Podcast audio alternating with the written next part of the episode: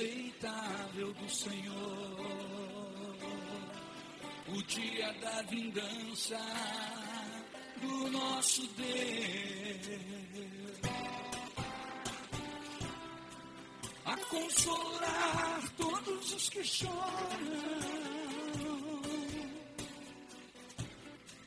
E a pôr sobre os que em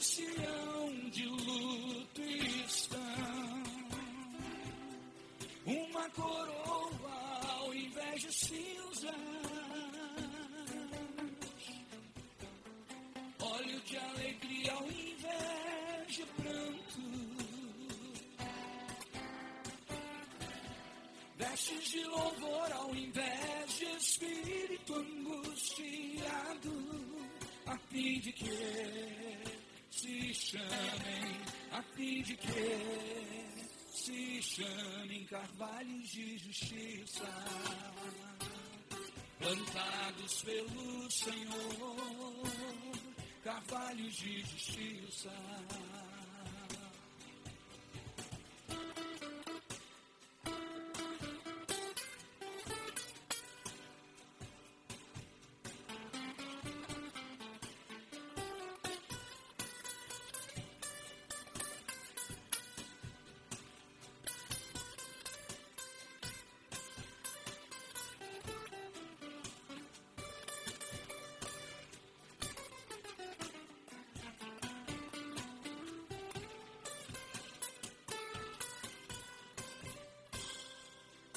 Consolar todos os que choram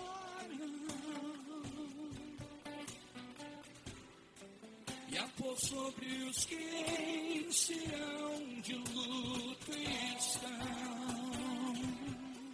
uma coroa ao invés de cinzas, óleo de alegria ao invés de pranto.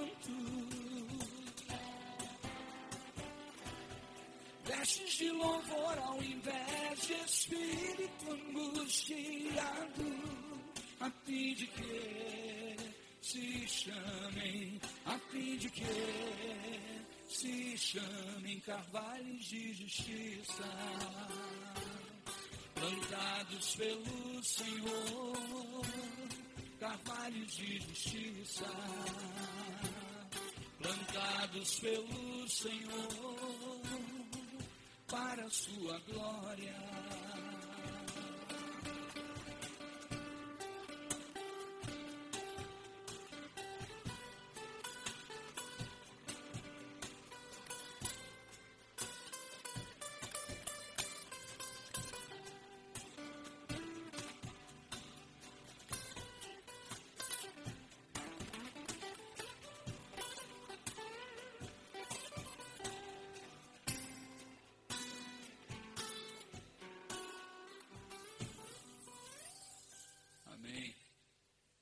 Márcio, ele citou aqui o tempo do rádio, quase 110 anos realmente.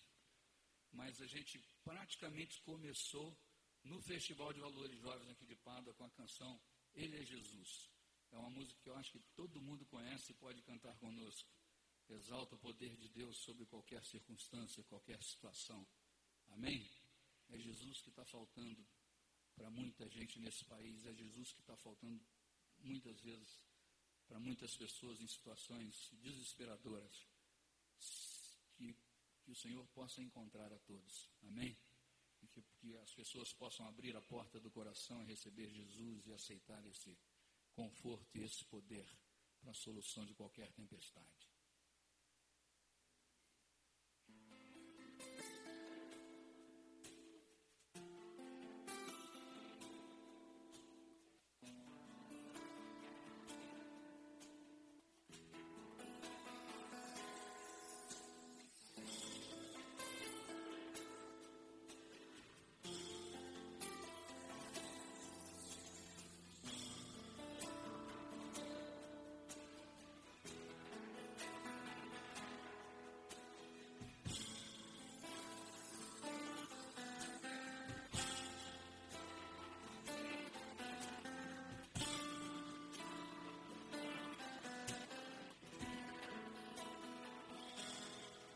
Bate no peito, meio sem jeito.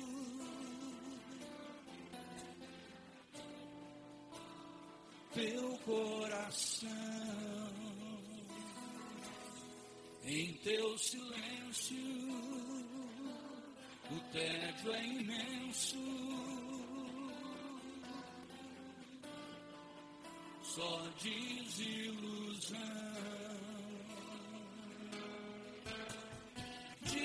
Mim o que é que há. Conheço alguém que pode dar plena paz, solução, salvação.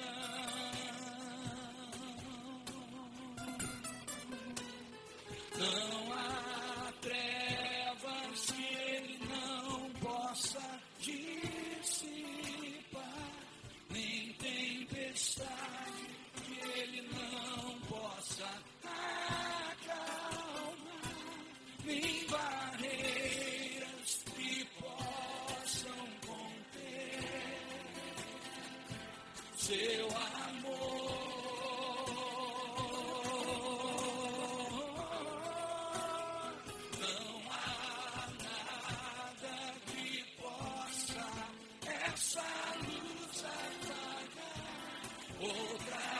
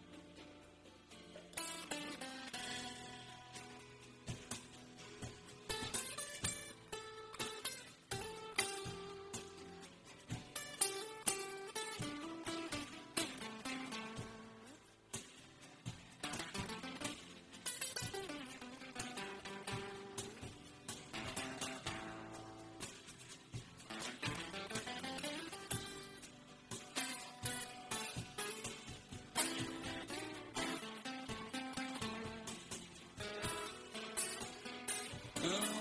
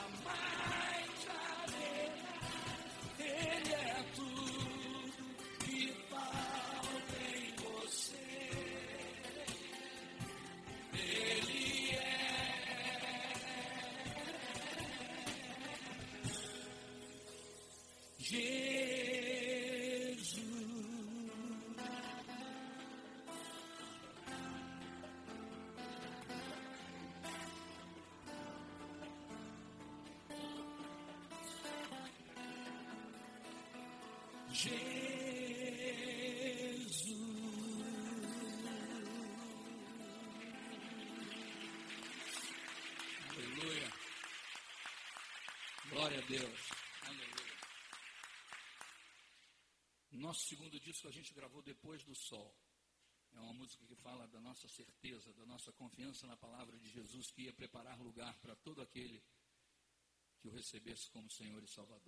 Coisa que os nossos olhos não viram, os ouvidos não ouviram, a mente humana não imaginou é o que Deus tem para cada um de nós. Amém?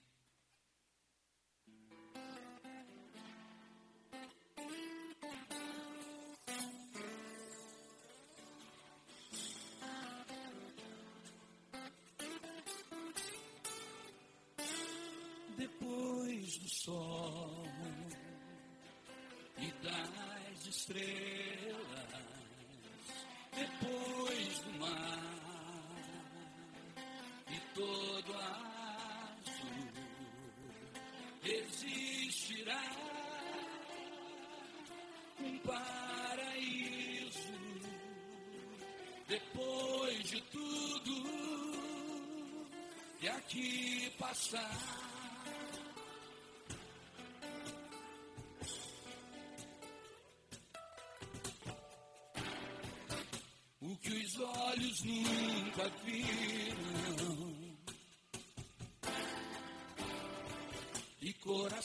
Corações nunca sentiram. É o que Deus tem preparado para nós. Ah, Jesus Cristo vai voltar. Jesus Cristo vai voltar.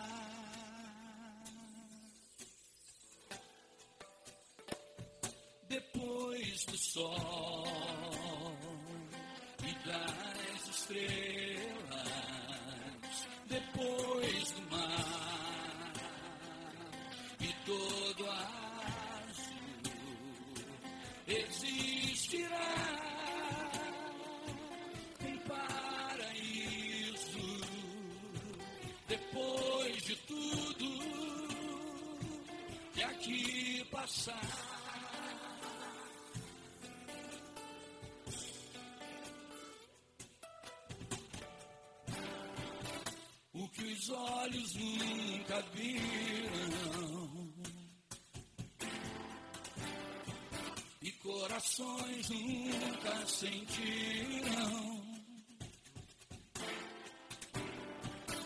É o que Deus tem preparado para nós. Ah, Jesus Cristo vai voltar. Jesus Cristo vai voltar.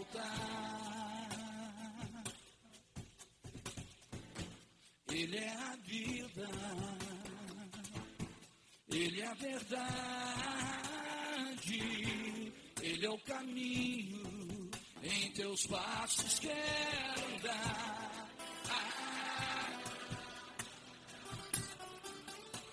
Jesus Cristo vai voltar. Ah, Jesus Cristo vai voltar.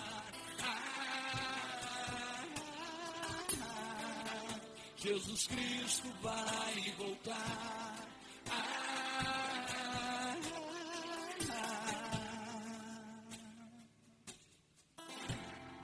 Jesus Cristo vai voltar.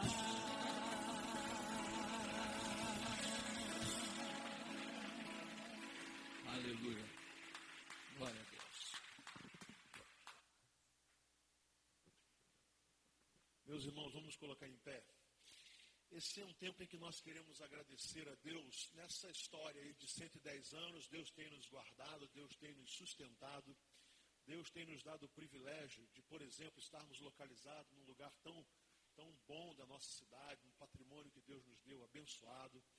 Agora nós estamos, né, começamos né, é, a restauração do nosso tempo histórico. Fizemos isso há 10 anos atrás, agora temos que fazer outra vez. Nós queremos agradecer a Deus porque Ele tem sido bom. E eu quero ler a palavra de Deus lá na, na, no livro de Provérbios, capítulo 3, versículos 9 e 10, que diz assim: Honre o Senhor com todos os seus recursos e com os primeiros frutos de todas as suas plantações, e os seus celeiros ficarão plenamente cheios, e os seus barris transbordarão de vinho. Amém? Deus tem nos sustentado como famílias como igreja. Deus tem sido fiel. Nesse momento, nós continuaremos a adorar a Deus e daremos oportunidade para sua entrega de oferta de gratidão. Fazemos isso todos os anos no aniversário de nossa igreja. E ofertaremos a Deus como reconhecimento de que Ele tem nos dado todas as coisas. e Ele tem sido fiel e coberto nossas vidas de bênçãos com a sua abençoadora provisão. Então, nesse tempo, cantando com rádios, nós adoraremos ao Senhor e cultuaremos também com a entrega de dízimos e ofertas. Louvemos ao nosso Deus.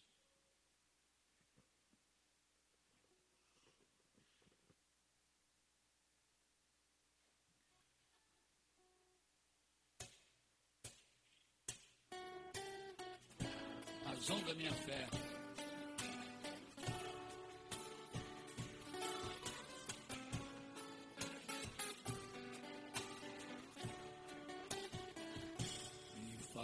Falte água ou alimento ou suprimento para o amanhã que vem. Se nos meus olhos me faltarem toda luz. Só não me falte a presença de Jesus. Sua presença é a razão da minha fé. Sua presença me conduz onde estiver. Sua presença é a razão da minha fé.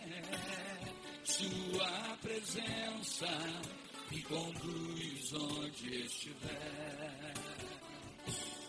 Falte o vento, o mar e o sol.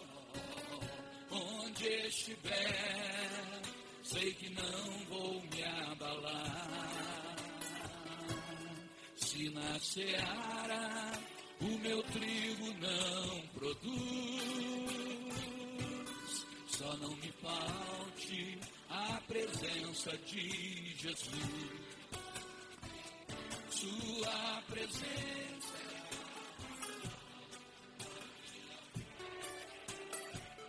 Sua presença me conduz onde estiver. Sua presença é a razão da minha fé. Sua presença me conduz onde estiver.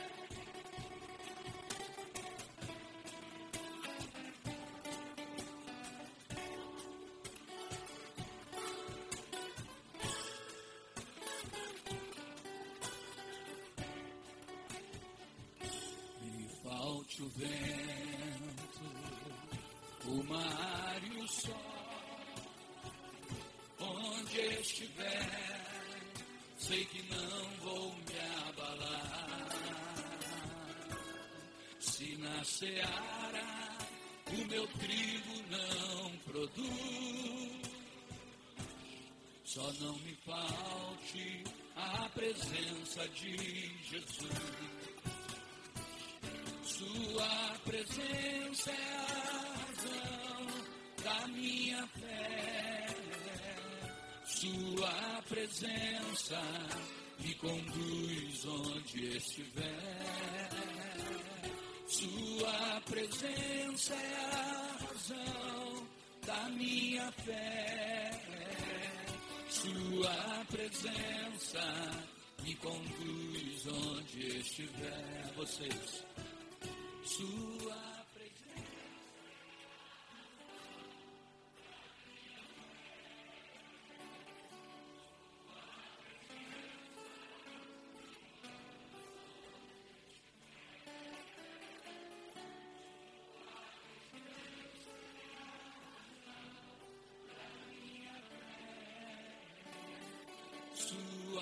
presença me conduz onde estiver.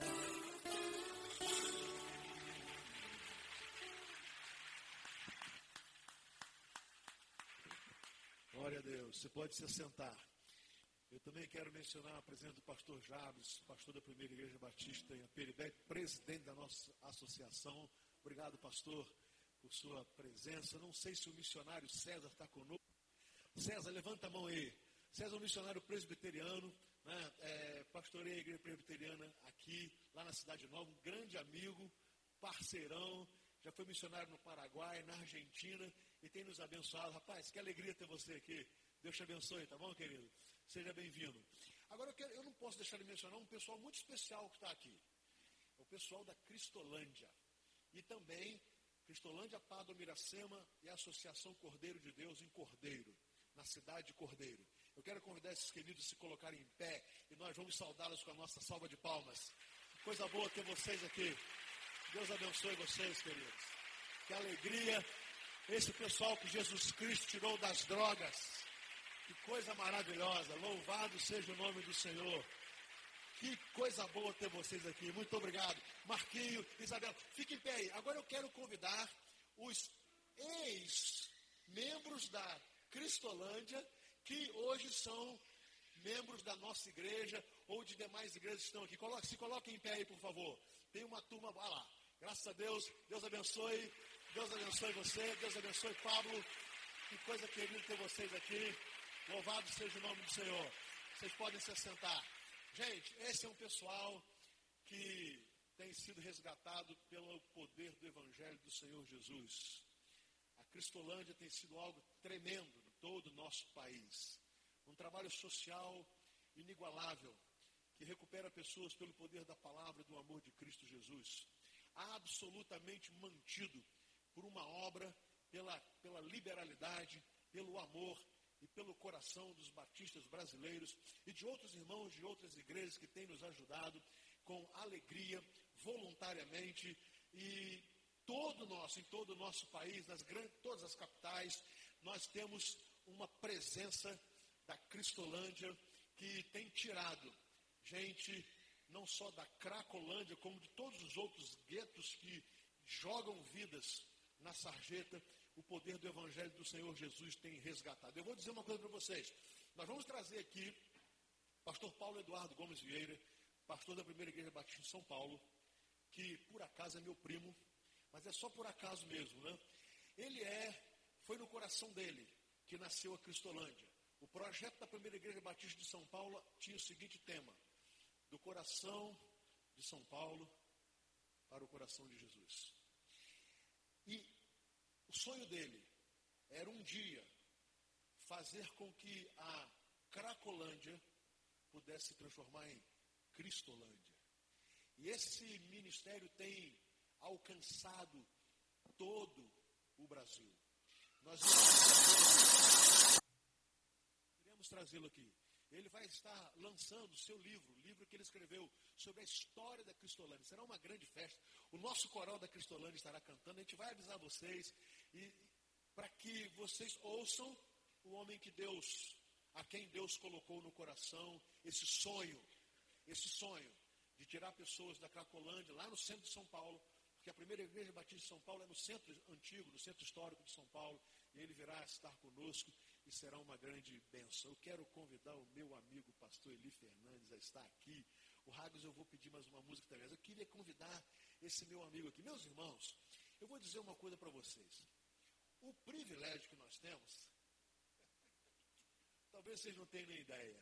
Pastor Eli Fernandes de Oliveira foi pastor por 32 anos na Igreja Batista da Liberdade de São Paulo, uma igreja extraordinária, uma igreja linda. Pastor Eli tem pregado no mundo inteiro. Aqui no Brasil ele prega, já pregou em todos os estados. E tem sido orador na África, na Ásia, na Europa, nos Estados Unidos. E mais do que isso, é um escritor, um homem que Deus deu o dom de colocar, traduzir na linguagem escrita textos maravilhosos. É um conselheiro, é um amigo. E nós temos o privilégio de receber esse amigo aqui. Agora, vou dizer mais. Além de tudo isso, é uma pessoa extremamente humilde, querida, de bom de papo a beça, né, pessoa muito agradável, tem uma palavra doce que faz bem a todos nós. E eu quero dizer a vocês que, assim como receber o Ragos aqui, receber o pastor Eli, é um presente para a nossa igreja. Eu queria que vocês dessem uma salva de palmas para ele, dessa alegria de receber esse servo de Deus aqui com a gente. Uma alegria tremenda. Ontem, quem esteve aqui, quem teve o privilégio de vir aqui ontem, sabe do que eu estou falando, nós fomos tremendamente abençoados ontem. Hoje na Cristolândia, Marquinhos, não foi? Fomos abençoados na Cristolândia com a palavra do pastor Eli. Passamos uma manhã deliciosa ali na Cristolândia com os queridos irmãos. Já comemos muqueca, hein? já, olha, já, já, olha que tempo, roubá-lo, que coisa deliciosa. Ele está amando Pádua. Deixa eu dizer para vocês uma coisa. Alguns pastores que eu trago aqui, pastor Fernando Brandão, pastor João Emílio, Gerson Moreira, turma ótima. E eles saem daqui sempre dizendo, sempre, que o, a cidade de Pádua e o povo aqui é muito acolhedor. E eles sempre ficam mandando recado assim, você já comeu, você já comeu tal comida, já foi em tal restaurante, já experimentou, já, hein? E hoje recebemos isso o dia inteiro, né? E eu digo sempre a eles que essa cidade é uma cidade admirável. O povo da nossa cidade é muito bom. Eu quero dizer isso ao nosso prefeito, ao nosso vice-prefeito, vocês estão de parabéns pela cidade que vocês têm para administrar. Porque o povo da nossa cidade é, cidade é um povo maravilhoso. Que povo simpático, que povo acolhedor, que povo amigo, que proporciona um ambiente na nossa cidade de amizade. Nós temos uma, um relacionamento de amizade na cidade inteira. Então, eu vou dizer para você, nós somos uma pequena, grande cidade. Porque esse povo tem um coração muito grande. E tem uma alegria muito grande receber você aqui. Tá bom, Eli? Seja bem-vindo, querido. Pode sentar um pouquinho. Mais uma adoração. E depois o pastor Eli vai trazer a sua palavra. A palavra que ele recebeu de Deus. Que ele recebeu de Deus. É, ele vai. Você está com o livro aí? Não, né? Meus queridos, eu quero indicar dois livros. Nós temos uma livraria ali embaixo para abençoar pessoas, trazemos livros sempre de qualidade para que para servir. E o pastor Eli está trazendo para nós dois livros extraordinários, que aqui para nós estão sendo como lançamento da eh, Lifeway, a maior editora do mundo. E ele está trazendo dois livros extraordinários. O primeiro, que eu quero indicar, Encontrando Deus na escuridão. O cuidado de Deus em tempos difíceis. Se você veio ontem e ouviu a mensagem, você sabe do que nós estamos falando. É um livro extraordinário, que vai abençoar tremendamente a sua vida. O segundo livro, muito interessante para aqueles que exercem qualquer tipo de liderança. Liderança espiritual, conduzindo pessoas para o plano de Deus. Eu quero indicar esses livros, primeiro porque todo o material da Lifeway é extraordinário, é absolutamente extraordinário absolutamente extraordinário, de altíssima qualidade. Segundo, que nós temos a oportunidade de ter aqui o pastor Eli, que fez o, prefaciou os dois livros, prefaciado por ele. No término do culto, ele vai estar ali embaixo. Ontem, é, muitas pessoas queriam esse livro autografado, ele fez isso com muito carinho, né, com muita atenção. Fará isso outra vez ao término do culto. E eu, eu gostaria de indicar. É, bom, a minha igreja me conhece. Eu não indico livro ruim. Se chega livro ruim em minha mão, eu não indico, de maneira nenhuma. Sabe aquele negócio? Doze passos para você se tornar um homem mais rico do mundo? Não indico nunca. Doze passos para nunca mais sofrer? Eu não indico nunca essas coisas. Respeito quem gosta, eu não indico. Eu só indico livro bom. Isso eu, é, graças a Deus, Deus me ensinou a fazer isso. Né, César? Então, eu recomendo. Os pastores que estão aqui, levarão a liderança espiritual, que é algo extraordinário. Vai ser grande bênção na sua vida. Eu quero dizer a vocês que nós estamos recebendo aqui duas mensagens do nosso querido pastor Diné. Né? Tá mandando um abraço para a gente. Né? Ele manda um abraço da comunidade é, da, sua, da sua igreja no Canadá, trazendo para nós um abraço, dizendo que está muito feliz por nossa, por nossa igreja.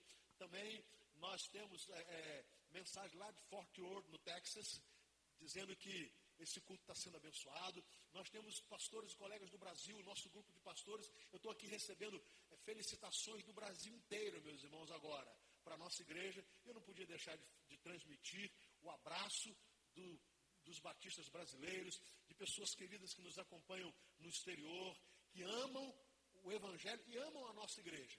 E por isso estão conosco agora, tendo o prazer, ainda que em distância, de participar deste culto. Vamos lá, Samuel.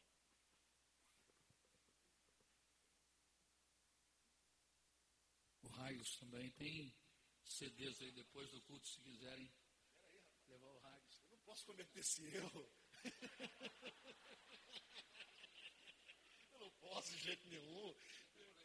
É claro, rapaz. Gente, CD de rádios todo mundo sabe que é maravilhoso, né? Eu tenho todos, o que lança eu tenho, DVD.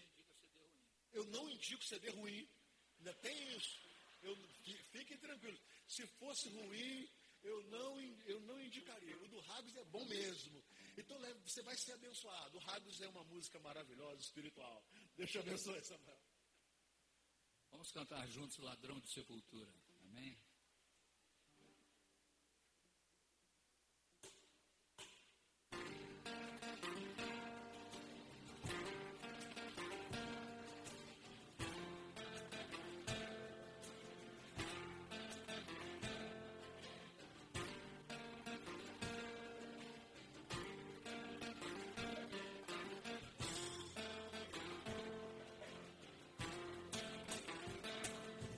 Caminho que nós temos que seguir. Alguém importante o designou. A vida é como a fumaça que se esvai, igualmente a rosa que murcha e cai. A vida pode parecer longa aqui, mas a morte é perfeita, não dá pra fugir. Mas a sepultura pra nós é ilusão. Esse alguém importante por ela passou. E ainda diz que um dia dela vamos nos erguer. Jesus virá e nos levar ao céu, estarão os sinais de uma dor, quando o filho do homem e nossas lágrimas, onde estarão, quando finalmente Cristo vier nos buscar.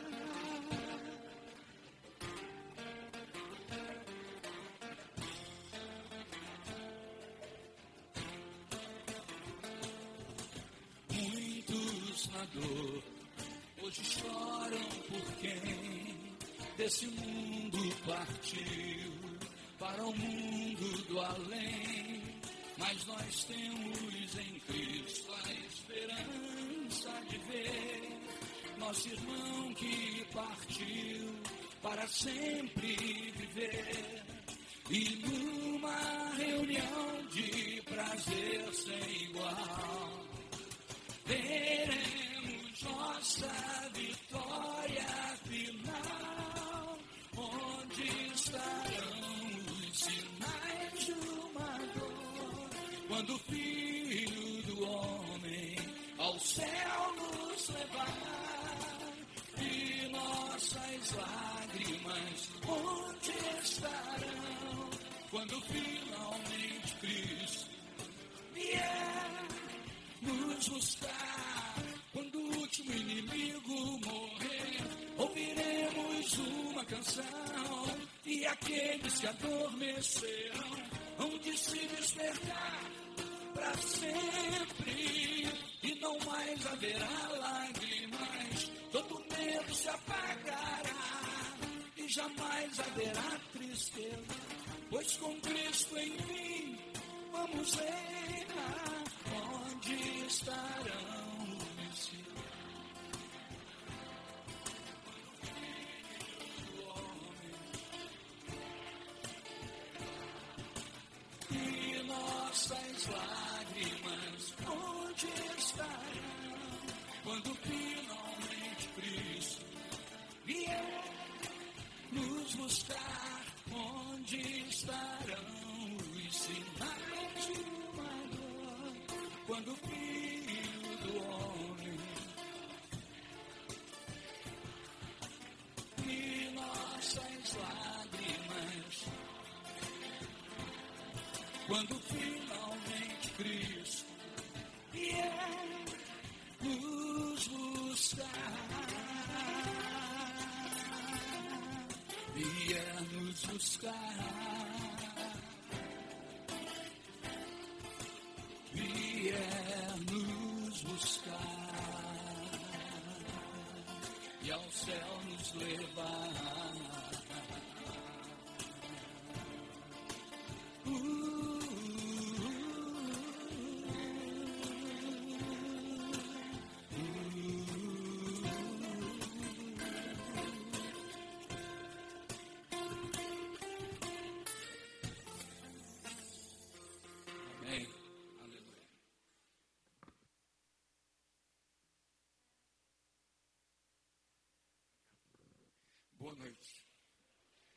Graça e paz. Amém? Como disse ontem, um prazer muito grande para minha vida estar em Pádua pela primeira vez. E olha, o que o pastor disse, em nada ele exagera. Eu levo nesses dois dias a melhor das impressões para São Paulo, aqui de Pádua. A sua ternura, a sua candura, sua forma cândida, amorosa, como recebe pessoas de fora, e eu me sinto de casa. Comi moqueca de robalo. Hum, que delícia. Parecia que eu estava no Espírito Santo. A semana passada fui duas vezes ao Espírito Santo, a Vitória, e eles têm lá muito boa moqueca. A moqueca capixaba é famosa, né? Mas essa moqueca que nós comemos aqui, em nada está atrás das de lá, hein? Que coisa, rapaz. Que coisa. Não, eu vou viajar amanhã, depois do café da manhã. Tem como tomar café da manhã? ah, Moqueca não. Exagero, né? Eu queria, em primeiro lugar, agradecer a Deus a vida do nosso pastor, da sua esposa. Muito obrigado. Coração. Pastorzão. Obrigado. Que delícia, pastor Márcio, conviver com você, com a Raquel, como vocês são ternos. Muito obrigado. Agradeço o convite que você me fez. E, e quando você fazer aqui alguns elogios, eu queria me esconder ou procurar a quem você se referia. Porque eu sou muito pequeno, eu me considero peão de Jesus. Eu quero servir ao Senhor nos trechos da vida, nos caminhos da vida, nas caminhadas dessa lide, sabendo que Ele está comigo, que Ele me recebe, que me perdoa pecados, que me concede oportunidades, e que grande privilégio. O cristão é isso, não é aquele que nunca falha, mas aquele que olha para o Senhor, confia nele e tem esse Senhor junto a si na sua caminhada. Você crê nisso? Diga amém.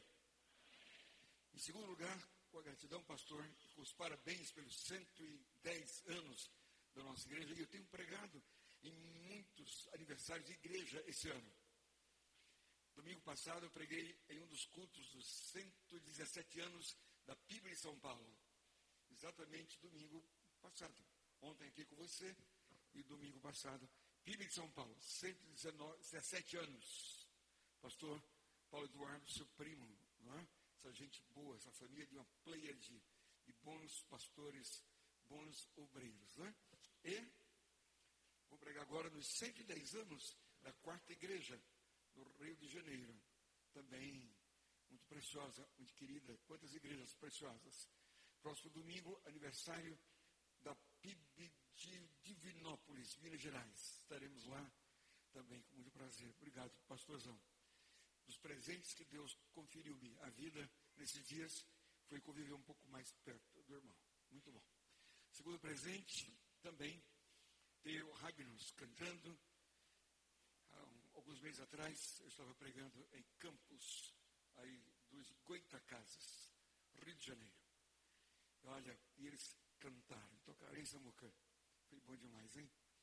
E vou agora, acho que isso é outubro, novembro, outra vez a igreja, a segunda igreja, Eber Silva, que é meu filho de ministério. E quero ver se vocês cantam outra vez, não é? Muito obrigado, queridos daqui. O Maico que me recebeu foi buscar-me no Rio de Janeiro ontem. E também o Marcão que nos acompanha. Também uma delícia, Marcão. Sua, sua, sua, sua ternura, não é? Seu jeito carinhoso e amigo. Simples, carinhoso e amigo, não é? Que Deus abençoe você, sua família, seus filhos queridos também. Abraço todos os pastores, colegas da Ordem, os pastores batistas do Brasil, presidente da Ordem aqui da seccional presente, presidente também da associação presente, nosso prefeito da cidade e vice-prefeito presentes, a todos eu cumprimento os abraços. Eu faço como primeiro vice-presidente da Convenção Batista Brasileira, em nome dos batistas do Brasil. Gente querida que em toda parte ama a história desta cidade e dessa igreja, cuja história se confunde com a história da própria cidade, com esse prédio histórico belíssimo, agora em outra reforma, para que ela cada vez mais dignifique com a sua história a história da cidade. Abraço também os da Academia de Letras aqui presentes.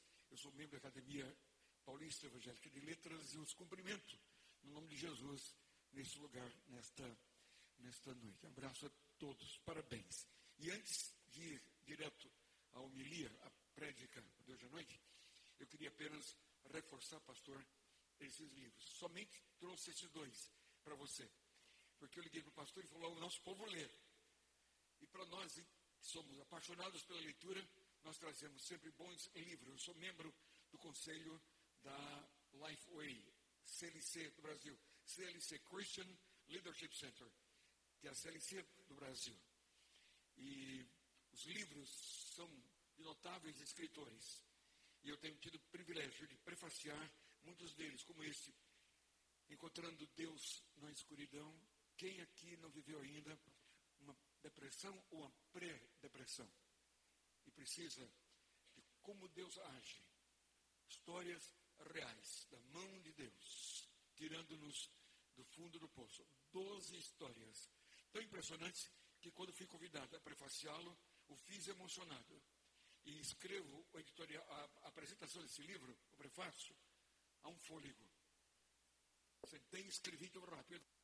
Fluíam as palavras diante da dignidade dos autores e também do compilador dessa bela obra. E liderança espiritual é impossível que você não fique com ele. Por quê? Porque alude a tudo da minha vida. Ao pai, à mãe. Então aqui tem o um capítulo, como ser pai e mãe na família, com esse padrão do Senhor. Não é beatice. Não é beatice. Não é fanatismo. Não é obsessão religiosa. Aliás, nós abominamos a ideia da religião pela religião. Nós não somos de uma religião. Nós somos cristãos, estilo de vida. E isso faz-nos tremendo bem ao coração. A liderança espiritual é quais as posturas que Deus quer para a minha vida nas minhas decisões. O que, que a Bíblia diz do homem, do marido, do pai, do profissional, do cristão, da mulher, da esposa, da marida, da esposa, da mãe, da profissional, da cristã. Então, liderança espiritual. Minha postura, segundo o padrão de Deus, também o prefácio para a língua portuguesa é meu. Terei uma honra imensa em ah, ah, assiná-los, autografá-los para você à saída, tá bom? Muito obrigado. Para essa festa de hoje, nos 110 anos da sua igreja, eu quero ler uma passagem gostosa da Bíblia Sagrada. Na verdade, o apóstolo Paulo, ele escreve uma carta preciosa, que é a carta aos, aos Efésios. E quando Paulo escreve aos Efésios, meus irmãos, meus amigos, ele nos apaixona, porque ele diz assim: Paulo, apóstolo de Cristo, Jesus, pela vontade de Deus, aos santos e fiéis em Cristo Jesus que estão em Éfeso. E Paulo conhecia Éfeso. David Campbell diz que texto sem contexto é pretexto. Só para lembrar, quando Paulo escreve a Éfeso, ele já havia sido pastor em Éfeso duas vezes. Ele amava aquela igreja. Uma igreja que ele não organizou. Quando ele chega em Éfeso pela primeira vez, e fica dois anos e pouquinho, o apóstolo Paulo se entregou a uma igreja linda, numa cidade histórica dos romanos. Éfeso era uma cidade tão importante, tão importante que cada imperador romano, quando tomava posse, edificava um monumento a si mesmo. Assim, até hoje está em pé lá um monumento a Trajano, Adriano, tudo feito de mármore, mármore branco. A biblioteca de Éfeso, com quanto todas as dificuldades do tempo, com as intempéries, as, as erosões e tudo mais, está praticamente ainda em pé. Os banhos turcos também estão em pé. As ruas de mármore também estão lá. Os terremotos conseguiram destruir e alguns prédios não conseguiram derribar. Percebem? Cidade, ela era uma espécie de uma segunda capital do Império Romano. Tão importante que era ela. E Paulo fora pastor ali e amou aquele povo. Depois ele volta e pastoreia mais uma vez, seis meses Éfeso. Portanto, ele tem uma história de dois anos e seis meses, quase três anos, de paixão por aquela gente em Éfeso. E quando ele escreve essa carta, ele escreve, na verdade, com jeito tão apaixonado. Ele diz assim: Paulo, apóstolo de Jesus, pela vontade de Deus, aos santos e fiéis em Cristo Jesus que estão em Éfeso, e saúda a vocês graça e paz da parte de Deus. Olha com que carinho ele vê a igreja. A igreja é objeto da melhor citação e da melhor saudação. Graça, caris, de uma raiz filológica extremamente rica. Da palavra graça emanam as palavras amor, alegria, contentamento, celebração, perdão. Isso é graça. Misericórdia, a filologia dessa palavra nos propõe a riqueza que dela emana. Tantas palavras nobilíssimas que a nós nos abençoam como igreja. A igreja de Jesus é tão linda, a noiva dele é tão linda. Você aqui com 110 anos a lembrar os que já passaram, que deixaram o seu legado para que nós hoje usufruíssemos. Como usufruímos dessa igreja? Meus irmãos, é porque a Bíblia trata a igreja com essa nobreza. A igreja não é obra de homem. A igreja não foi tabulada pela mente inteligente de nenhum homem. A igreja não é produto da inteligência de quaisquer homens que se reuniram. A igreja é obra de Jesus. Eu edificarei a minha igreja. Ele é possessivo. Seu amor é tamanho a você. Seu amor é tamanho a mim. Seu amor é tamanho a nós. Que ele diz: Eu vou edificar a minha igreja. E nós somos igreja. Igreja não é templo. Igreja é gente. Quando Jesus é assunto aos céus, ele deixa a sua igreja. E observe que os discípulos começam a trabalhar, e Pedro é o pastor da primeira igreja de Jerusalém. Uma igreja que podia estar chegando para sentar no chão, no cantinho, no tamborete, todos muito à vontade, nas casas. Pessoas como Nicodemos, um príncipe entre os judeus, e ao lado dele assentava-se Maria, mãe de Jesus, humilíssima, simplicíssima mulher, mas isso é igreja. E de repente chegava também, além de Nicodemos, um José de Arimateia, um latifundiário da época. E quando ele chegava, se assentava, graça e paz, graça e paz, graça e paz.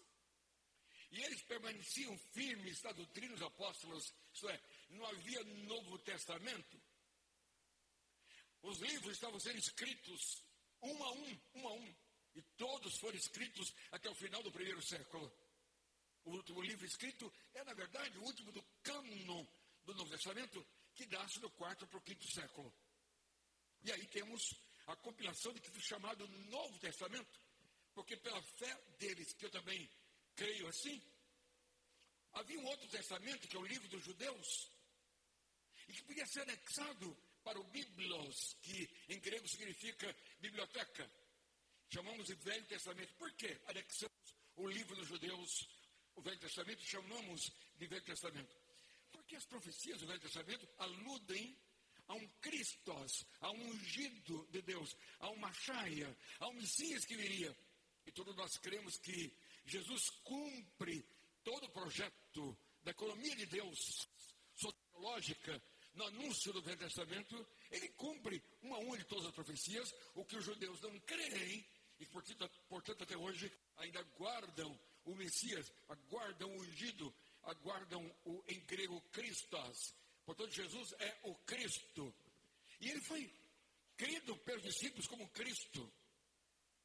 Um dia ele está pregando, e de repente o sermão é tão firme, é tão decisivo, ajudando as pessoas a tomar decisões, que os clarões começam a surgir de um lado e de outro. Quando Jesus olha, os discípulos estavam ali, e ele pergunta: vocês também querem se retirar? Ao que Pedro, sempre rápido, sempre explosivo, em sua predominância colérica de temperamento, ele diz: Para que iremos nós? Tu tens as palavras de vida eterna e nós temos crido e conhecido que tu és o Cristo, Cristos, isto é, tu és Jesus, aquele anunciado. E outra vez, eles estavam na península de Cesareia, e Jesus pergunta-lhes aquele acampamento que faz para os discípulos, que diz às pessoas nas praças e nas ruas de Pádua, assim hoje, a respeito de mim. E um diz, ah, dizem que tu és um Jeremias, um Elias, um João, os profetas. E ele pensa, só? Então eu vi o mundo para repetir a personalidade, estilo e pregação de um dos profetas, com quanto de grande nomeada? Somente isso? Ao que Pedro outra vez responde-lhe: Não, Senhor, nós temos crido e conhecido que tu és o Cristo, o Filho de Deus. Então eles andavam com Jesus com essa convicção. E começa a igreja, e não havia templo, e cada discípulo vai abrindo uma igreja em algum lugar, Filipe em Samaria, Pedro em Jerusalém, daqui a pouco já a igreja em Antioquia. Essa igreja espalha-se pelo mundo de maneira belíssima, gigante, gostosa, nas casas. E tinham tudo em comum.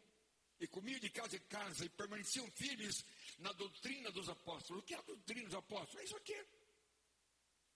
Vai pregar hoje? O pastor disse, Eli Fernandes, meu amigo. Aí eu abro a Bíblia, como abri agora aos Efésios, e leio-lhes uma passagem bíblica. Mas naquela época não havia isso. Pedro dizia: Vai pregar hoje, João. Aí ele subia e dizia: Eu vou escolher para falar hoje no episódio da travessia de Tiberíades para Cafarnaum. Você lembra, Pedro? Uhum. Aí se emociona. Testemunho dos apóstolos. Aí ele diz assim: Meus irmãos e minhas irmãs, foi impressionante aquele dia. Jesus cansado, toma um barco com a gente. Aí ele olha para Pedro e Pedro está emocionado, sentado no chão ou em algum tamborete, alguma coisa, a lembrar a beleza, a dignidade daquele dia da travessia. E Jesus cansado, deita-se e começa a ressonar. E a gente olha o barco, vai afundar. A água está entrando, vamos morrer. E olha para Jesus e Jesus.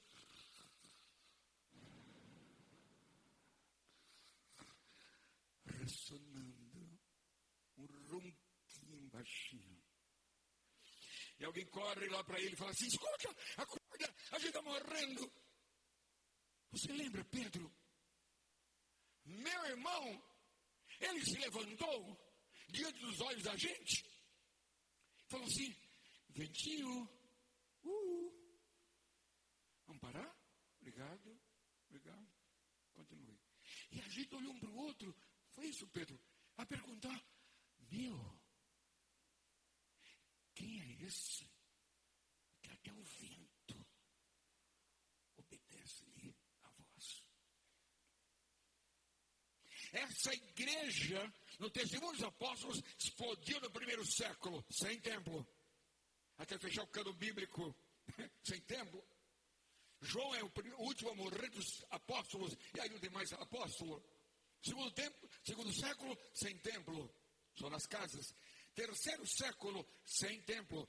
No quarto século, Constantino, após Diocleciano, faz aquela perseguição imensa, mandando queimar tudo que havia de originais dos livros sagrados. Aí queimaram, sabe o que? Os originais de João, Mateus, Marcos, Lucas. E aí Diocleciano vem e diz lá no palácio de Roma: queimamos tudo. Esses cristãos vão desaparecer porque os livros sagrados estão queimados. Cada comunidade que havia na Ásia Menor tinha um livro que chegava para eles e se baseava no cristianismo naquele livro que tinham. Não havia ainda, até o quarto século do seu início, o Novo Testamento compilado como cano do Novo Testamento.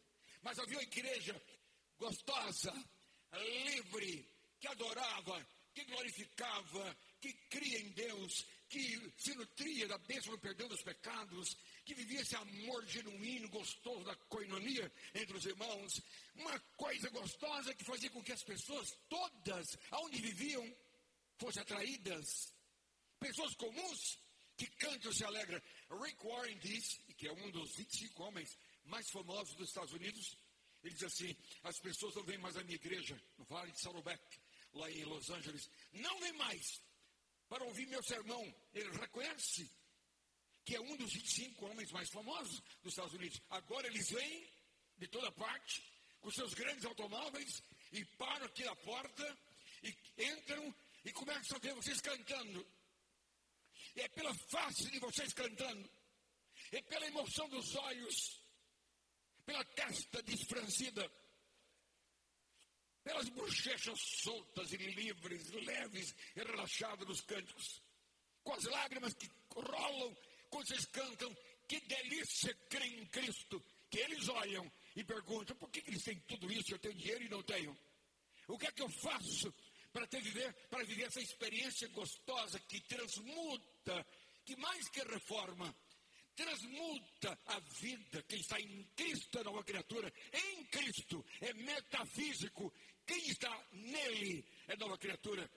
As coisas velhas passaram. O que, que eu faço? E diz ele: as pessoas vão se converter agora, não mais pela prédica do púlpito, mas pela vida simples, gostosa, dos cânticos, dos louvores, das pessoas que creiam, esperam e vivem a fé em Deus. E quando Paulo escreve aos Efésios, ele está vibrando dizendo graça e paz é o que eu desejo. Graça. Graça de Deus. Graça inaudita. Graça para você. Perdão, alegria, paz para você. Isso é igreja. Ele escrevia a igreja. E paz, shalom. Shalom é muito mais que paz. Shalom é muito mais do que nós dois não brigarmos. Há pessoas que não brigam, mas não se aproximam essa shalom que você encontra quando, quando chega em Israel, falta em Israel. Todo dia Israel, ainda que não brigando com os árabes e os árabes com os, judeus, eles se preparam com muito armamento bélico para a eventualidade de guerras. Shalom é a vida que eu tenho em você, em que a gente não briga, mas se aproxima, se abraça, se quer. O meu melhor amigo está aqui. A sua melhor amiga está aqui.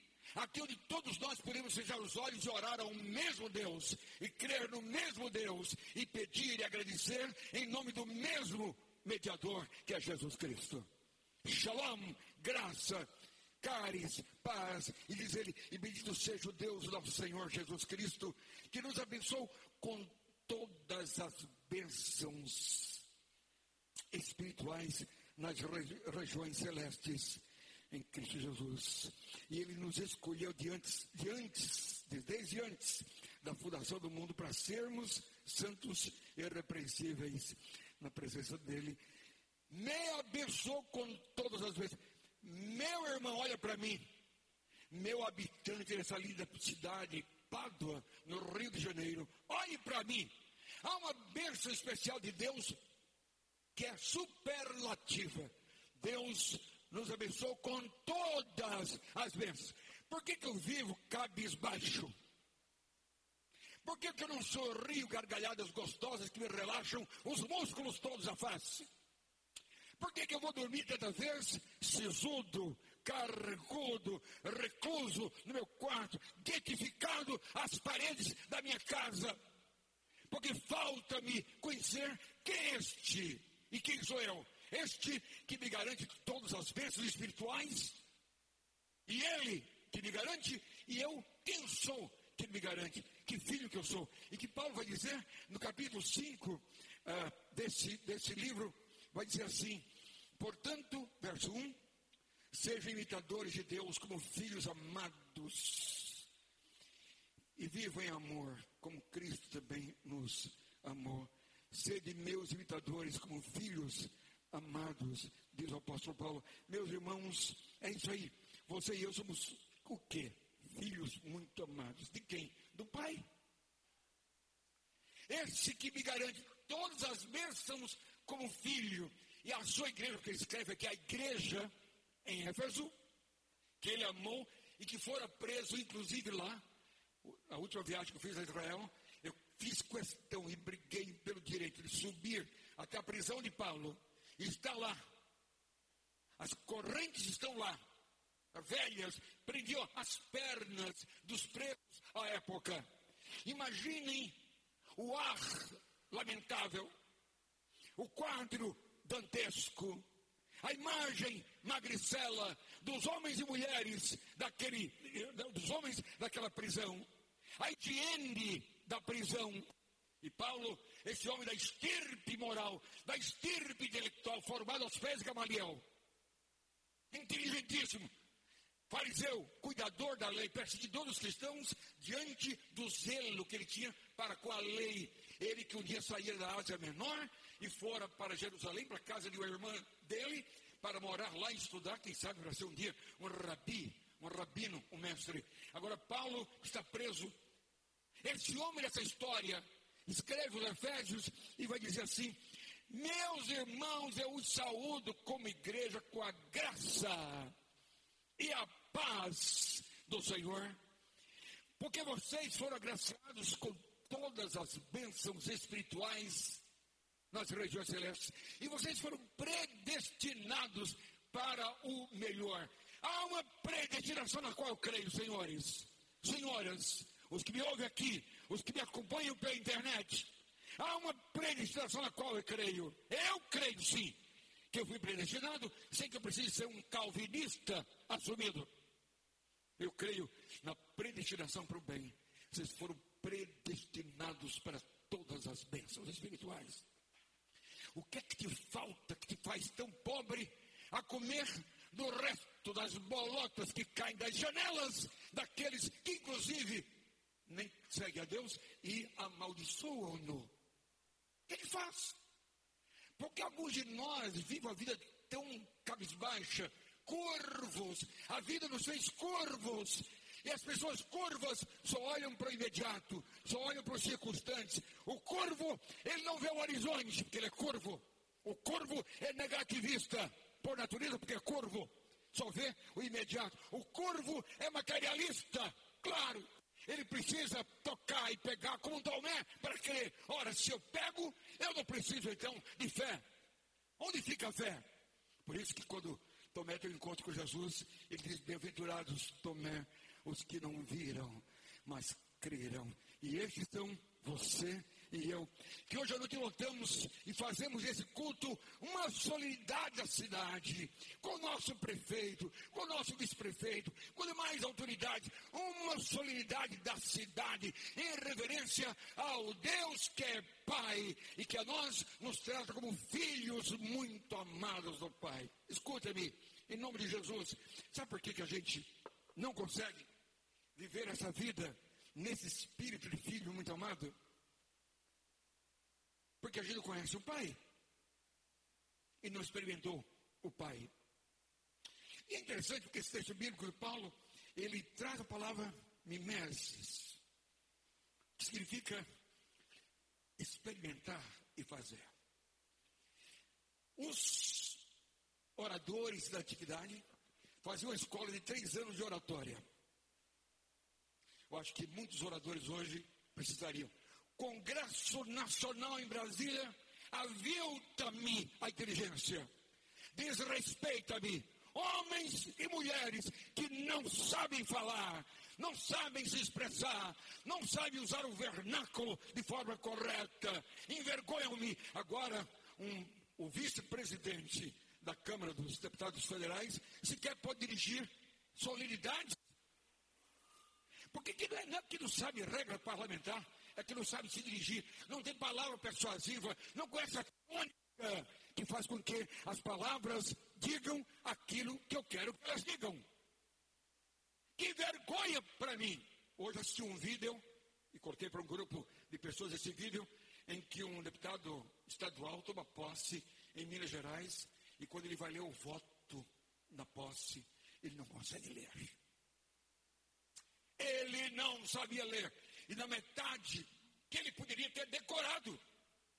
Além de não saber ler, é preguiçoso, é lerdo, é lento, é tardio, é incompetente.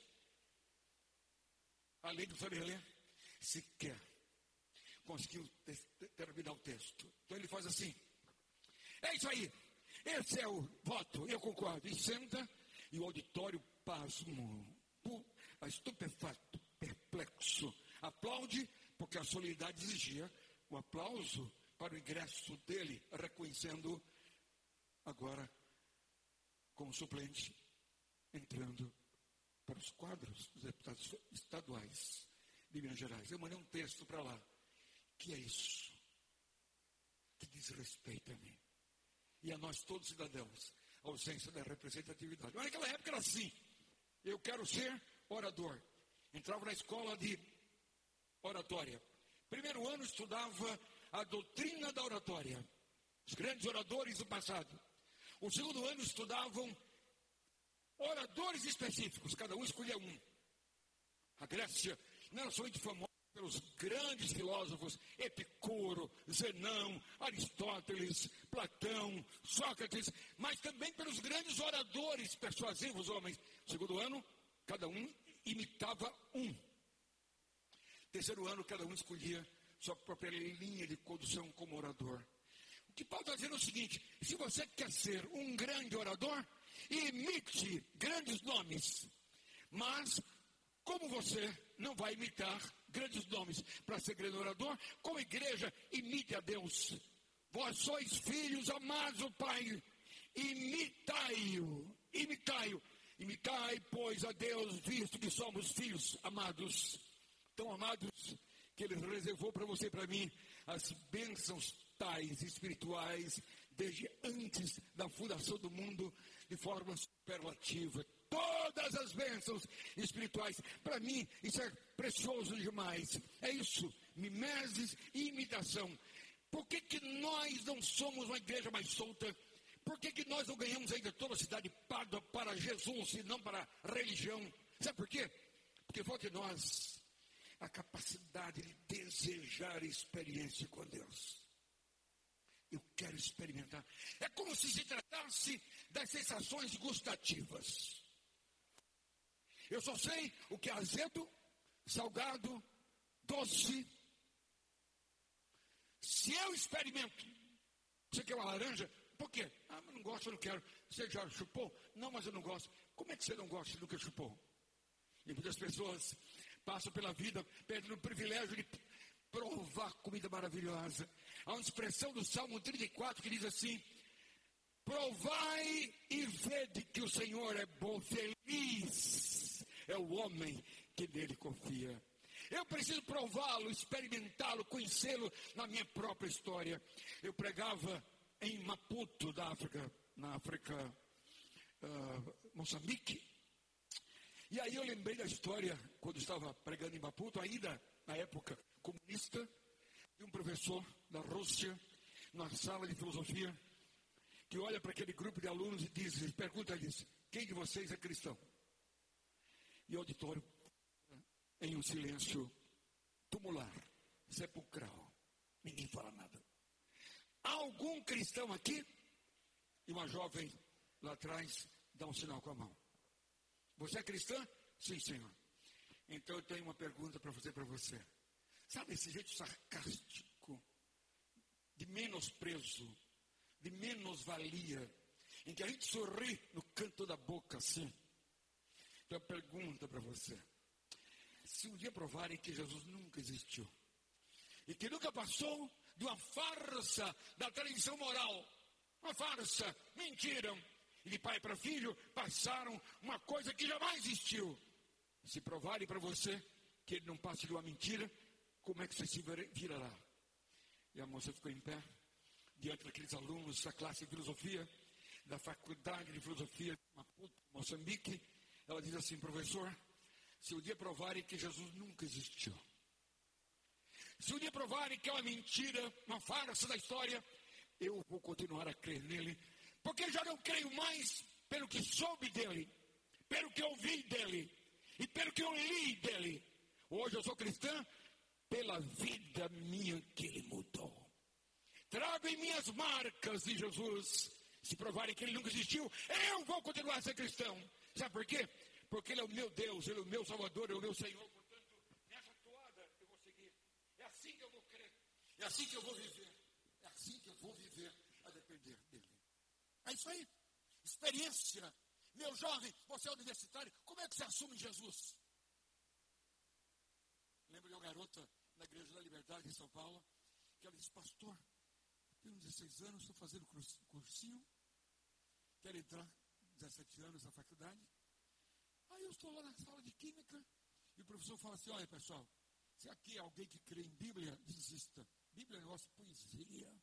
Tudo é poesia. Tudo é rimar na cultura lá dos judeus, dos gregos. Esse papo de que é o livro de Deus, a palavra de Deus, é tudo conversa fiada. E aquela garota recém-convertida da nossa igreja ouviu aquilo extremamente ofendida. Mas muito garota, não soube se defender, procurou-me. Disse-me do que acontecera. Orientei-lhe, se outra vez ele citar isso, diga para ele algumas coisas. Primeiro, Bíblia não é poesia. Professor, Bíblia contém poesia.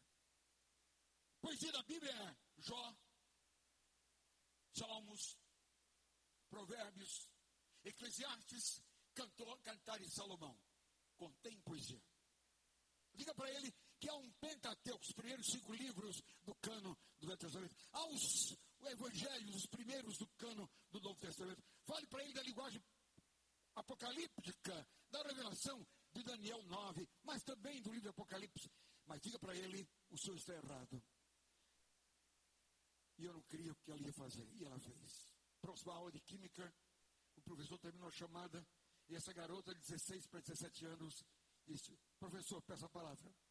Na última aula, o senhor disse aqui que a Bíblia era poesia e que não era a palavra de Deus.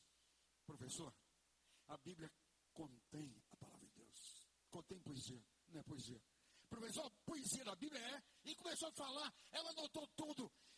A classe a ouvia, o professor manteve-se calado. Ao final ela disse assim: Professor, meu pai paga para que o senhor me ensine química. Eu espero que o senhor saiba química, porque de Bíblia o senhor não sabe nada. Pergunta você, jovem: Você conhece a Deus com essa experiência tal? Imita a Deus na sua vida, procure imitá-lo e servi-lo e segui-lo de tal forma que você possa enfrentar as vicissitudes, as dificuldades, as intempéries, citando a Bíblia. Que coisa gostosa o que a Bíblia diz. Paulo está dizendo isso. Imitai, pois, a Deus. Põe na prática Deus a vida. Essa cidade Pádua espera isso. Um quilo tem mil gramas. Pádua espera isso de você. Um metro tem 100 centímetros. Cuidado, não vitupere. Cuidado, não seja é, infeliz em seu procedimento ético, em sua própria vida. Seja rigoroso. Dai a César o que é de César, a Deus o que é de Deus. Não tem que ser sisudo, fechado. O evangélico jamais deve ser um cristão fechado, legalista, insuportável. Eu vou usar aqui a palavra chula para dizer uma pessoa chata. É alguém feliz, alegre, que imita Deus. E no imitar a Deus tem um padrão para seguir. E quando erra, pede perdão, se recompõe nesse padrão, imitando a Deus. É isso, mimeses. Eu preciso conhecer a Deus para pô-lo em prática na minha própria vida. Essa coisa gostosa. Imite a Deus, conheça a Deus. E quando eu conheço a Deus, eu dou glória a Ele, eu dou louvor a Ele. É isso aí. Seu pastor estava aqui me apresentando e eu no meu coração dizendo: Obrigado, Senhor. A glória é tua, a glória é tua, a glória é tua, porque eu não sou nada. Nunca esqueço, em 1969, quando Neil Armstrong, Michael Collins e Edwin Aldrin chegaram à Lua na primeira expedição da Apollo 11. E quando chegam à Lua, Neil Armstrong é o primeiro homem a pisar a Lua. A televisão não cobria no Brasil. 69, o rádio era pequeno e ouvia no rádio. E a contagem: 5, 4, 3, 2, 1. Parecia uma explosão no mundo que não havia esse conceito globalizado, natural, de anos posteriores dali. Não é? Pois é, quando ele pisa a lua, ele diz assim: Eu sou agora o homem mais ilustre, mais ilustrado. Primeiro homem pisar um outro solo que não da terra. Ele não fez isso. A Bíblia diz que ele chegou na lua e, leu, e recitou o Salmo 8. Ele diz: Quando vejo o céu, as estrelas, obra as tuas mãos, aqui no espaço, quem sou eu, homem mortal, para que tu de mim te lembres? Quem sou eu? Essa medida do conhecimento de Deus em que eu experiencio, em que eu vejo Deus na minha própria vida, em que eu sou marcado por Deus na minha vida. Não é a ideia experiencial de Francisco Bacon, pai do experiencialismo, mas é o conceito bíblico de provar Deus na própria vida, trazer nele as marcas. Morreu alguém da sua família? Como é que nós nos comportamos? Isso é o retrato de ter Deus ou ter uma religião meramente tradicionalista. Querem ver? Um dia eu cheguei num cemitério em São Paulo e cantamos um hino, oramos ali, deitaram o corpo na sepultura. E eu perguntei ao coveiro: Você conhece ou reconhece quando um morto era cristão, seguidor de Jesus ou não? E o coveiro disse: Claro que eu reconheço. Como eu reconheço?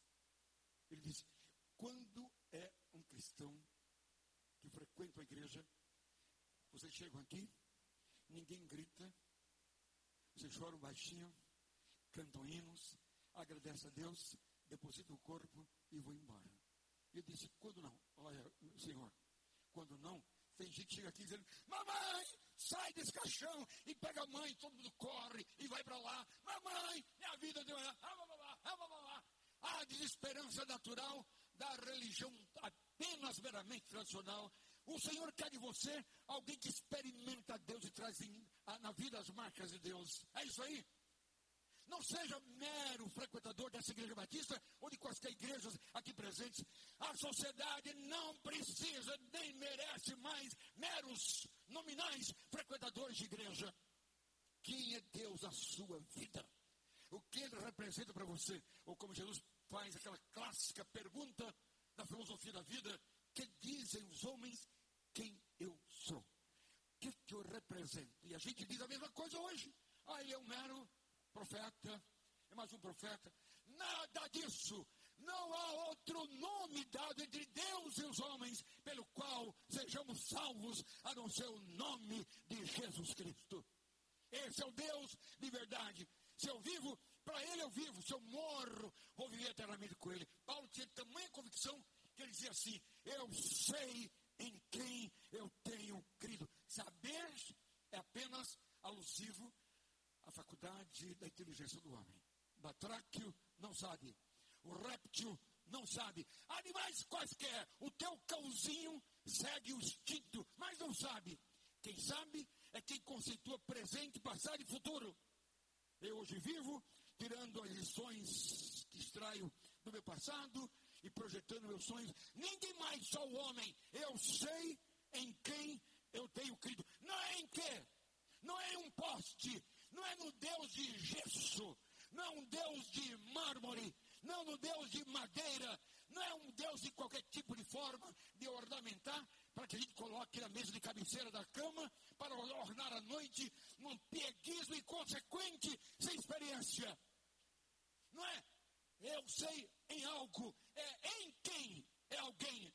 Ele é o objeto do amor que me alcançou. Eu sou o sujeito do amor que retribui a ele o sentido da minha própria vida. Esta igreja nessa cidade é um luzeiro.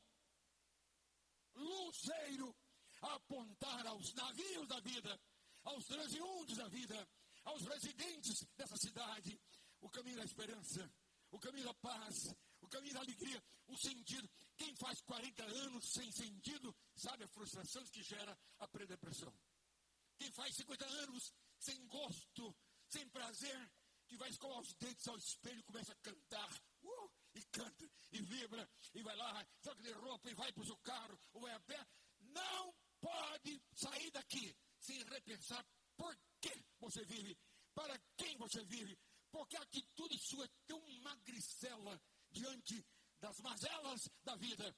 Repense e pense. Paulo está dizendo, queridos, graça e paz a essa igreja.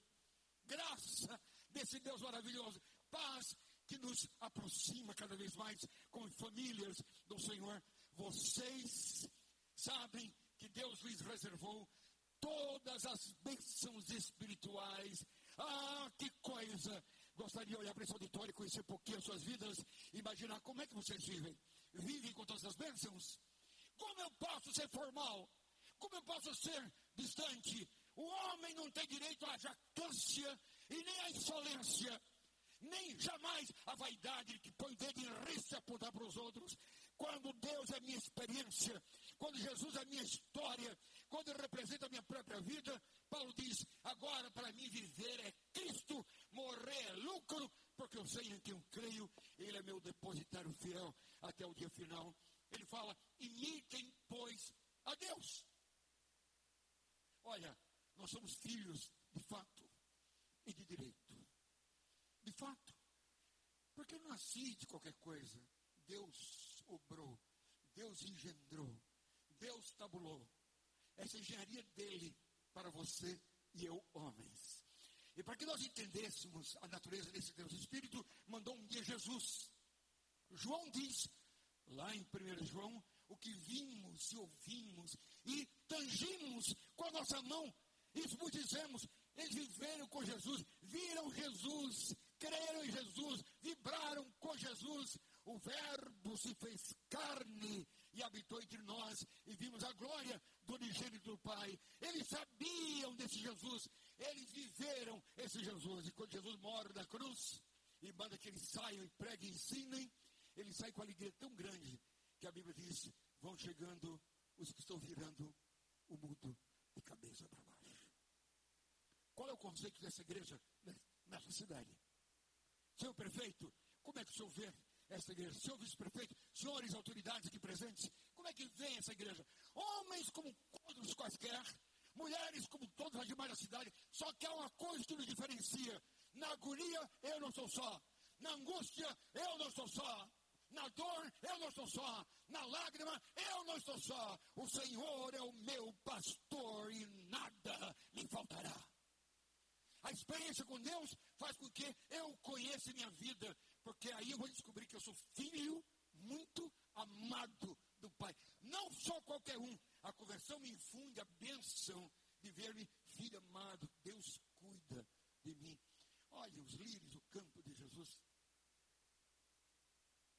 Coisa linda! Nem Salomão, com toda a grana que ele tinha, jamais se vestiu como os lírios lindos do campo e tanto mais escondidos, mas bonitos, ainda mais bonitos. Olha os pássaros a revoar.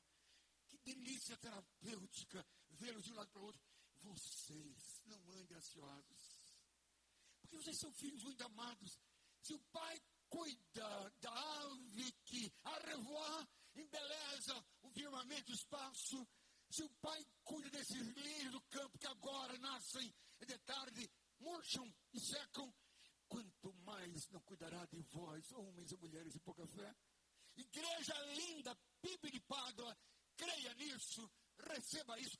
Deus cuida da gente, Deus nos ama, Ele quer sempre o melhor para a gente. Ele é minha segurança e a nossa segurança. Como eu gosto de pensar naquela história do garoto que estava na sala de espera um avião, do aeroporto. E um homem sentado olhava para o garoto e o via sozinho, tão lindo, mexendo com seu tablet, e ele de lá olhando para o garoto. De repente, na hora em que avisam que a autorização para o voo e porque as pessoas tomem sua, vão para a aeronave, primeiro aquela senhora, aquela gente daquela companhia aérea, pega o garoto e leva. Ele estava sozinho. E ele entra. Aquele homem que o admirava e o olhava com os olhos fitos de paixão, de encanto, não sabia que ao entrar no avião, assentar-se-ia ao lado daquele garoto. Quando ele senta, meu assento é um B. Opa, um A é o garoto. Que benção viajar com ele. Garoto lindo.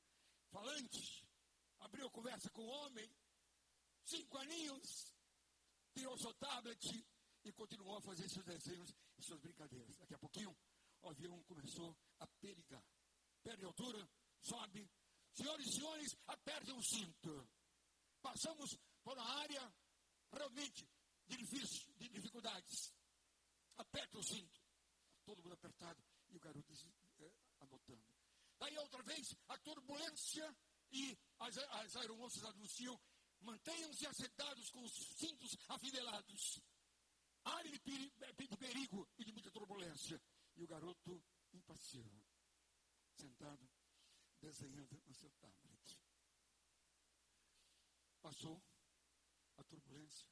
Uma senhora de trás tocou no ombro dele e falou assim: Querido, você não viu a turbulência? Você não teve medo?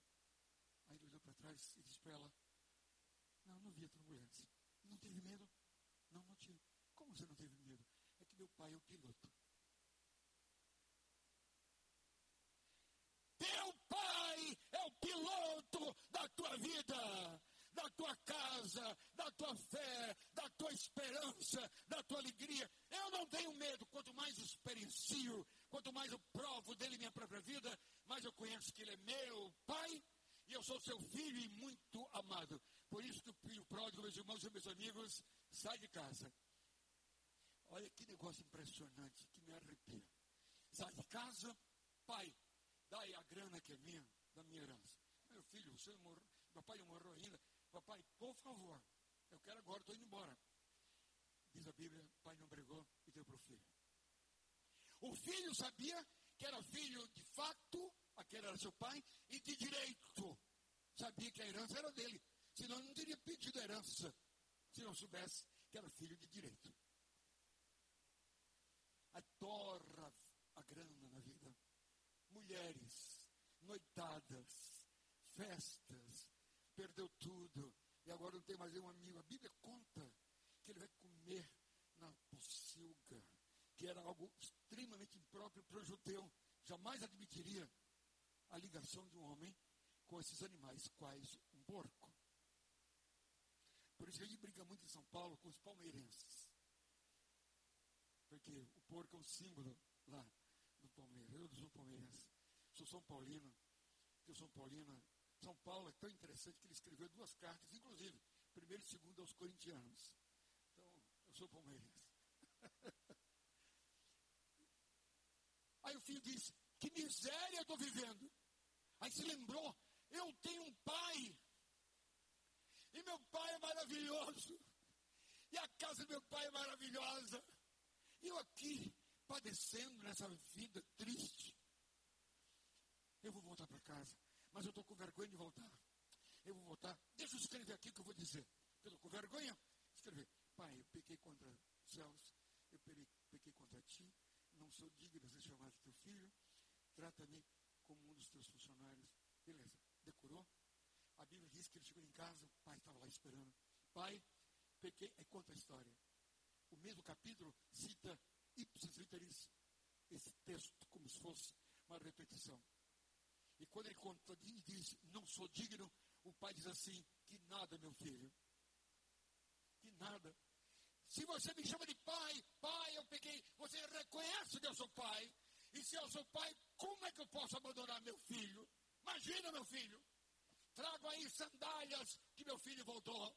Trago aí roupa da melhor que meu filho daqui de volta. E eu esperava. Filho, esquece passado, esquece. O mais importante é que você estava morto e reviveu. E eu esperava. E está agora redivivo. Estava perdido, foi achado. Vamos comer, matem um boi, é isso aí. Vamos matar um boi e haja picanha e cupim, muita gordura, pingando de gordura na veia de todo mundo. É, é a festa maravilhosa. Só que tem uma história para você. Isso nunca existiu. Senhores do aniversário dessa igreja, é apenas uma parábola para dizer a dignidade como Deus te trata. Ele quer que vocês se redobre como filho. Se reencontre como filho. Ele quer cuidar de você como filho. Somente o inimigo tem prazer em que você não se lembre de seu pai. Você lembra a história na fila de um banco que chegou um homem, ah, quando chegou a fila imensa, aí ele falou assim, eu não vou esperar aqui, ah, vou cortar a fila. Aí quando chega perto do caixa, a moça diz, Senhor, para a fila. Senhora, eu queria, Senhor, por gentileza, essas dezenas de pessoas estão na fila esperando a vez. Para a fila. A senhora sabe de quem é o seu filho? E ela teve uma espirituosidade tremenda. Ela se levanta do caixa do banco e diz assim: Pessoal da fila, ajuda esse homem que está tão perdido que nem sabe quem é filho. Pipi de Pádua, eu sei quem é meu pai. Você pode dizer isso comigo? Então levanta assim sua mão. Quero ver sua mão. Lá em cima. Diga assim: Eu sei quem é meu pai. Eu sou filho dele. E ele tem bênçãos para a minha vida. Superlativamente. Glória a Deus. Pode baixar suas mãos. Há um banquete para você e um banquete para mim. Seus 110 anos é um tempo de recomeçar. É um tempo de repensar qual o lugar de Deus na minha história, na minha vida. Você vai dizer, pastor, estou vendo um tempo tão difícil. Alguém pode vir ao teclado para a gente concluir esse papo gostoso dessa noite de aniversário? Alguém vai dizer assim, ah, pastor, eu ouvi você, mas você não tem ideia da minha vida. Não faz ideia do que eu passo. Querido, querida, eu não faço ideia da tua vida. Eu vi pessoas chegando aqui, sorriram para mim. Um outro chegou, escolhe para mim. Outro passou, não falou comigo. A outra passou, trancada, não falou comigo. Eu fiquei pensando, como é a cabeça dessa gente? Que família é a nossa família? Nessa festa tão linda, se você entrou aqui sisudo, sisuda, incapaz de sorrir, é porque você se esqueceu de quem você é filho. Você é filho do Pai. E Ele te ama. Eu jamais poderia voltar amanhã cedo para São Paulo se eu não pudesse reacender no teu coração essa certeza. Mas, pastor Eli, estou muito magoado. Claro! Você se esqueceu que era filho do Pai. Do pai. Mimeses, imite-o. Imite-o. Não se esqueça. Ele cuida de você. Ele ama você. Mas, pastor, eu estou no fundo do poço. Vamos imaginar que está mesmo? Então, vamos, vamos imaginar se Deus está no fundo do seu poço. Que é esse livro aqui. Encontrando Deus na escuridão. Qual é o fundo do seu poço? Então, imagina o fundo do poço de Sedraque, Mesaque e Abidnego. A gente crê em Deus. Nabucodonosor, matem esses homens. Esquente a fornalha sete vezes mais. Se negam a se curvar para mim, para essa estátua. E aí, vocês existem creem no seu Deus? Não, existimos. Nós o experimentamos. Ele é real na nossa vida. Ele mudou a nossa vida. E se meu Deus quiser, nos tirará desse aperto. Se não quiser, louvado seja o seu nome. Que coisa linda. Aí vão para a fornalha. Imagine o seu drama e a fornalha. Estão eles lá. E todo mundo, esquenta a fornalha, fogo imenso, e agora estão lá. E de repente o capeta chega e fala assim: dois, três, Sadraque, Isaac, Abednego. Aí ele olha, ué, o diabo aqui, na nossa fornalha. Hã? Só para dizer, de que valeu vocês serem membros da PIB de Pádua? E Deus não tira você desse problema. De que valeu você ser um dizimista fiel e Deus esquecer de você nessa fornalha? Ó, acabou, acabou, acabou. Aí, num segundo, as pessoas olham para a fornalha e já não são mais três, são quatro. Porque Deus também está presente na fornalha das nossas vidas. Ele é meu Pai, eu sou seu filho. Você crê nisso? Diga amém. Achou pouco, senhora? Você continua sem rir para mim? O que é que há aí na sua cabecinha?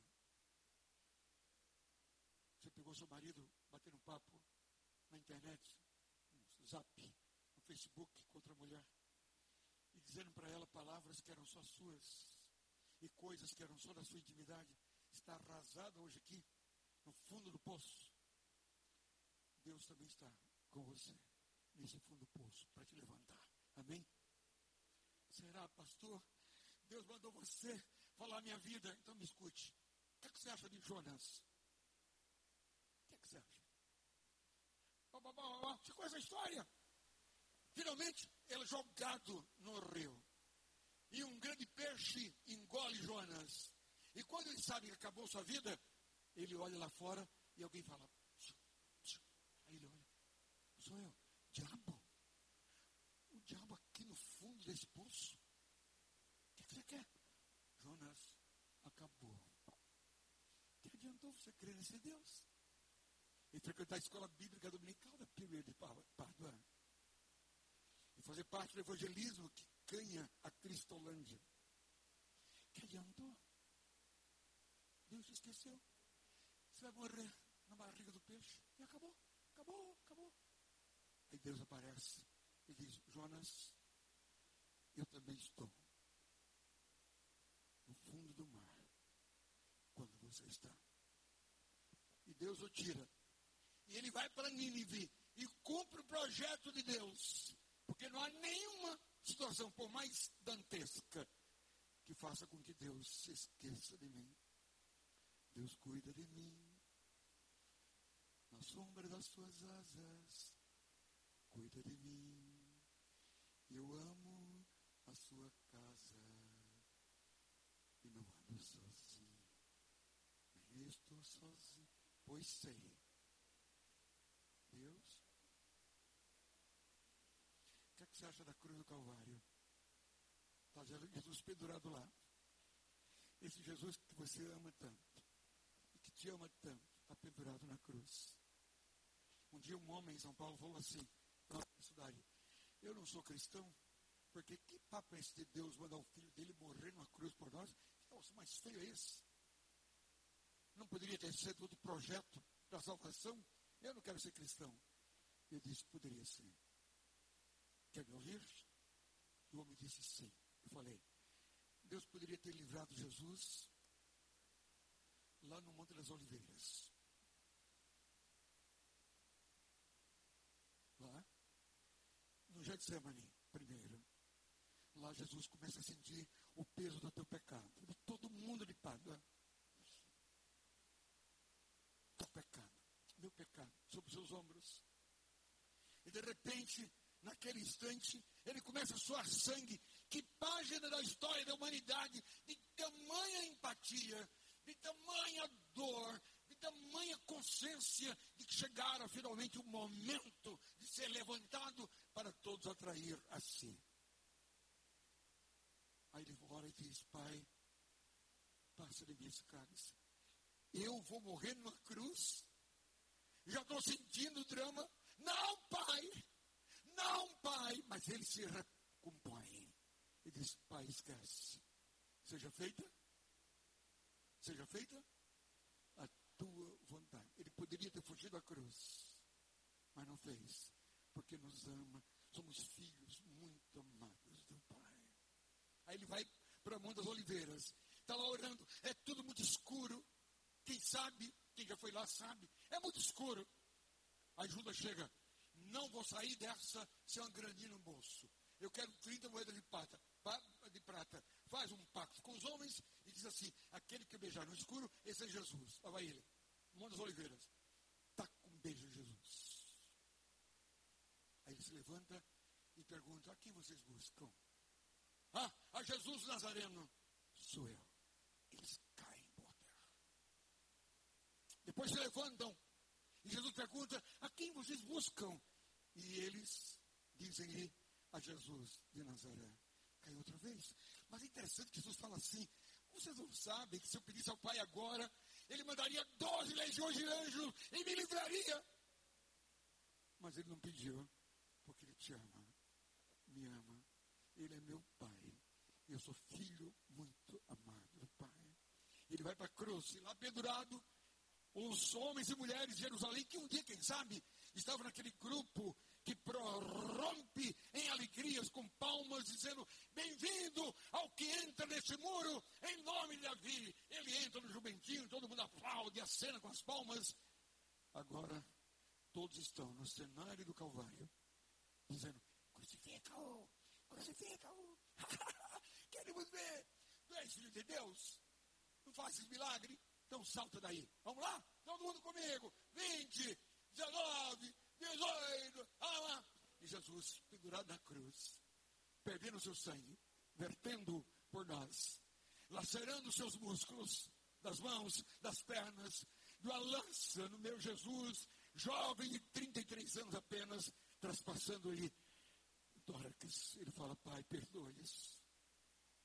Não sabe o que faz. A multidão é um cara cara pálida, dizendo, não desce na cruz, não desce, morre, morre, morre. E Jesus vai em agonia, morre, morre, morre, morre. E Jesus grita, Pai, em tuas mãos entrego o meu espírito e inspira.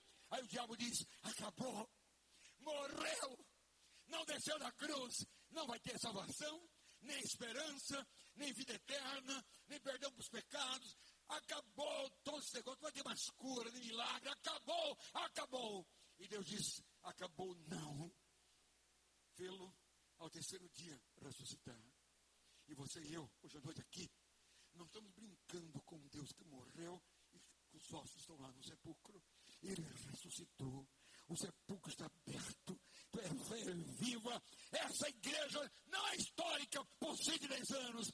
Ela é uma bênção, porque eu e você adoramos um Deus vivo, um Deus de verdade, que me ama, que te ama.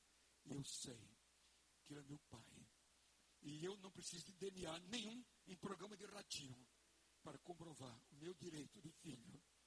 Porque o meu direito Jesus deu na cruz. Eu trago comigo a identidade a tantos quantos o conheceram, deu-lhes o poder serem feitos, querem terminar comigo?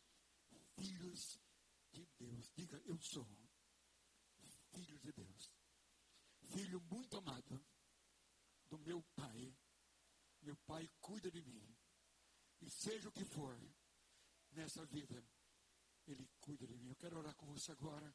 E tantos quantos podem ficar em pé nessa hora para que eu possa orar por sua vida. Fique em pé.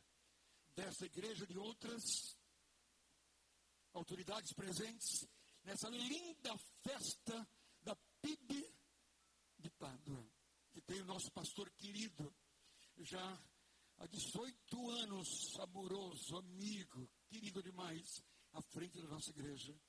Você vai orar comigo, coloque sua mão no seu coração. E só ore comigo se você estiver afim de recompor essa bênção de filho do Pai, diga, Senhor, peço-te perdão, porque tantas vezes eu vivo a esmolar, a passar apuros, a passar necessidades. Eu me esqueço, como filho pródigo, do meu pai. E hoje à noite eu encho minha boca e pronuncio com os meus lábios que tu és meu pai, que eu sou teu filho. Eu quero me apropriar de todas as bênçãos espirituais que tens para minha vida.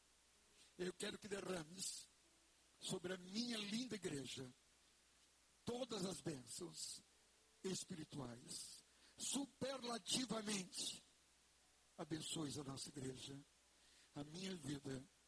E eu quero imitar o Senhor como filho muito amado do Pai. Agora ore a esse Pai dizendo comigo, Pai nosso que estás nos céus, santificado seja o teu nome.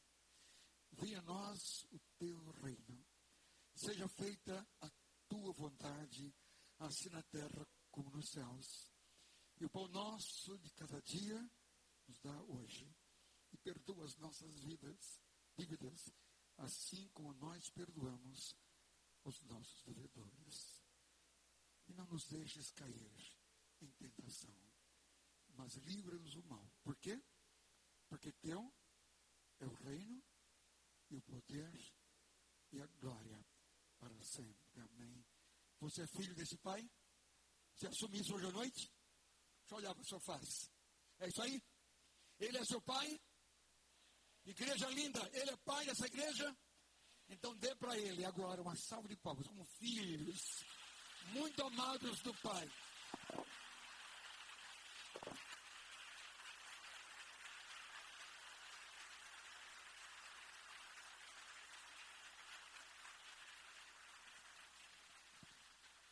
Pode se assentar, glória a Deus.